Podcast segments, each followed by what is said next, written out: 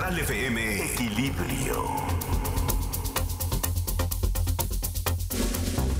Bueno, ahí les va la de hoy. Hoy es mitad de semana y tenemos hoy, hoy se festeja el Día Internacional de la Corrupción.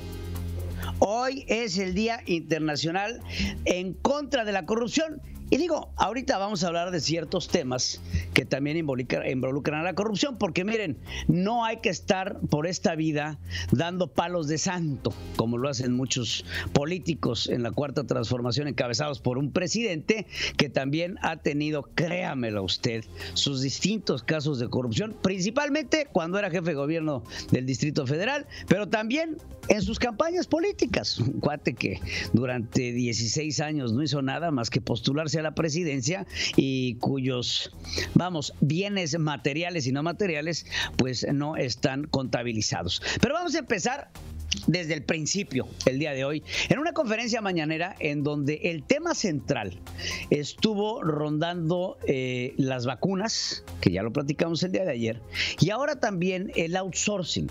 El presidente del Consejo Coordinador Empresarial habló sobre ello y habló sobre lo que está ya catalogado como el acuerdo histórico que se hace con el presidente y las cámaras. No son las cámaras, es el Consejo Coordinador Empresarial inmediatamente hubo reacciones de otras cámaras, por ejemplo, la Canacintra, que dice, espérense, yo no estoy de acuerdo con lo que se está firmando con el Ejecutivo. Pero escuchemos a Carlos Salazar.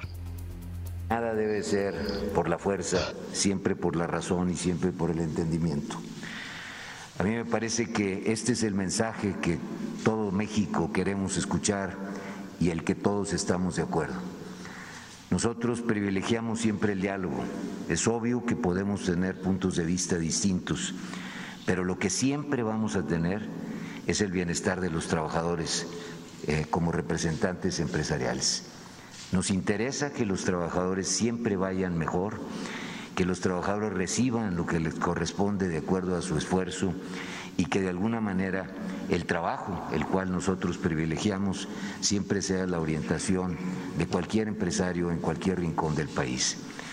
Por eso siempre estaremos en contra de cualquier acción, cualquiera, no quiero saber de dónde ni cómo, que vaya en contra del trabajador. Nosotros siempre hemos privilegiado esto y basados en esos principios y en esa visión, es como estamos intentando establecer un diálogo enormemente responsable que nos permita proteger al trabajador y al mismo tiempo hacer que las empresas puedan ser eficientes, puedan ser flexibles, puedan ser productivas. Hemos encontrado un espacio de tiempo y hemos encontrado, y también le agradecemos esto, presidente, que nos permita tener la posibilidad de poder este diálogo que no tenga un momento eh, o como aparentaba que iba a tener, que iba a concluir situaciones en las cuales nosotros, tanto el trabajador o el empresario, nos podíamos sentir eh, eh, a disgusto con la conclusión. Esto nos permitirá, sin duda, mejorar cualquier propuesta que se haya hecho.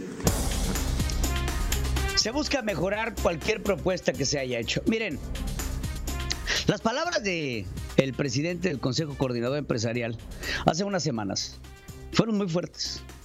Fueron palabras importantes, contundentes y dirigidas. Carlos Salazar, como se los comenté en algún programa anterior, tiene un activo importante en el Consejo Coordinador Empresarial. Tiene el oído del presidente. Si Carlos Salazar le habla a Andrés Manuel López Obrador, Andrés Manuel López Obrador le contesta. Este mismo eh, ingrediente importante lo tuvo en algún momento Alfonso Rom, que era jefe de la oficina de la presidencia y también representante de este sector empresarial. Poncho decide colgar los zapatos de la cuarta transformación harto. ¿Por qué? Porque su palabra fue pisoteada N cantidad de veces. El presidente no se da cuenta el daño que le hace al empresariado mexicano. Lanza piedras, lanza acusaciones, lanza consignas en contra de grupos empresariales que al parecer ni siquiera conoce.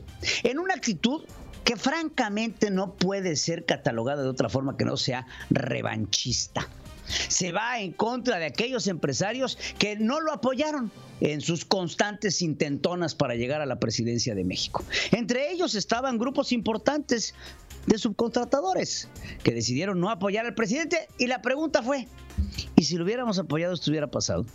Porque al final del día, quiero que les quede algo muy claro, la política va de la mano con el dinero y el dinero va de la mano con la política.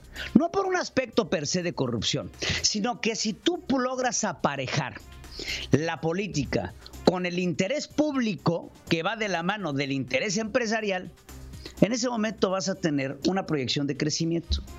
Acabar con los esquemas de outsourcing en México hubiese representado la pérdida inmediata de la noche a la mañana de 5 millones de empleos. 5 millones de empleos sumados a los 12 millones de empleos que nos ha costado la pandemia. Imagínense ustedes 17 millones de empleos perdidos en México. ¿Cuánto representa esto entre informales e informales? Podríamos acabar con tasas de desempleo de arriba de los dos dígitos, cosa que no hemos visto en México desde 1920. Desde la época de la revolución, en donde no había empleos, pero había un buen desastre que enmascaraba los problemas. Pero no podemos en este momento, en este espacio, en este tiempo, estar apostando a esquemas que nos vayan a fragmentar más y a poner aún más endeble una estructura un firme en donde tiene que construirse el concepto de nación. El presidente de repente y se lo he dicho también, gobierna contentillo. Gobierna a ocurrencias, gobierna a lo que llegan y le dicen, y ahí está el problema de tener un presidente que no piense más que en sí mismo, un egocéntrico, un narcisista, en donde estoy yo, estoy yo y estás conmigo.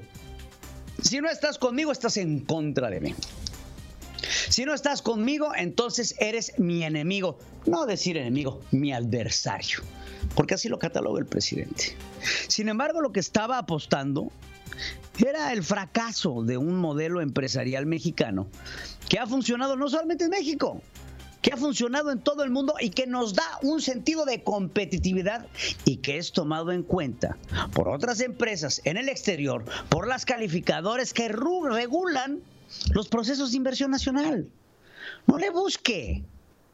¿Qué ha pasado con las outsourceras? ¿De dónde vienen las empresas de outsourcing?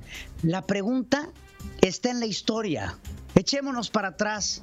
Empezamos con las factureras. De ahí, claro, todo aquel que pague impuestos busca la forma de evadirlo. A mí, usted y yo no nos vamos a decir mentiras. Todo aquel que pague impuestos busca la forma de eludirlos. ¿De eludir cómo? A través de una justificación, a través de extensiones eh, de impuestos, a través de la misma inversión. A ver, yo invierto acá, pa, pa, pa, pa, a través de lo que se conoce en términos financieros como un costo-beneficio si deja de haber un costo-beneficio y solamente hay un costo y no hay un beneficio, o solamente hay un beneficio y no hay un costo, tenemos una disparidad. Y esta disparidad va a provocar una recesión económica que ya de por sí tenemos encima. ¿Qué hace el gobierno? Acepta a través del acuerdo firmado con el Consejo Coordinador Empresarial que se equivocó. La idea de Andrés Manuel era, voy a mandar una iniciativa y en, el Senado y en la Cámara de Diputados, bueno, la recibieron eh, con vitores.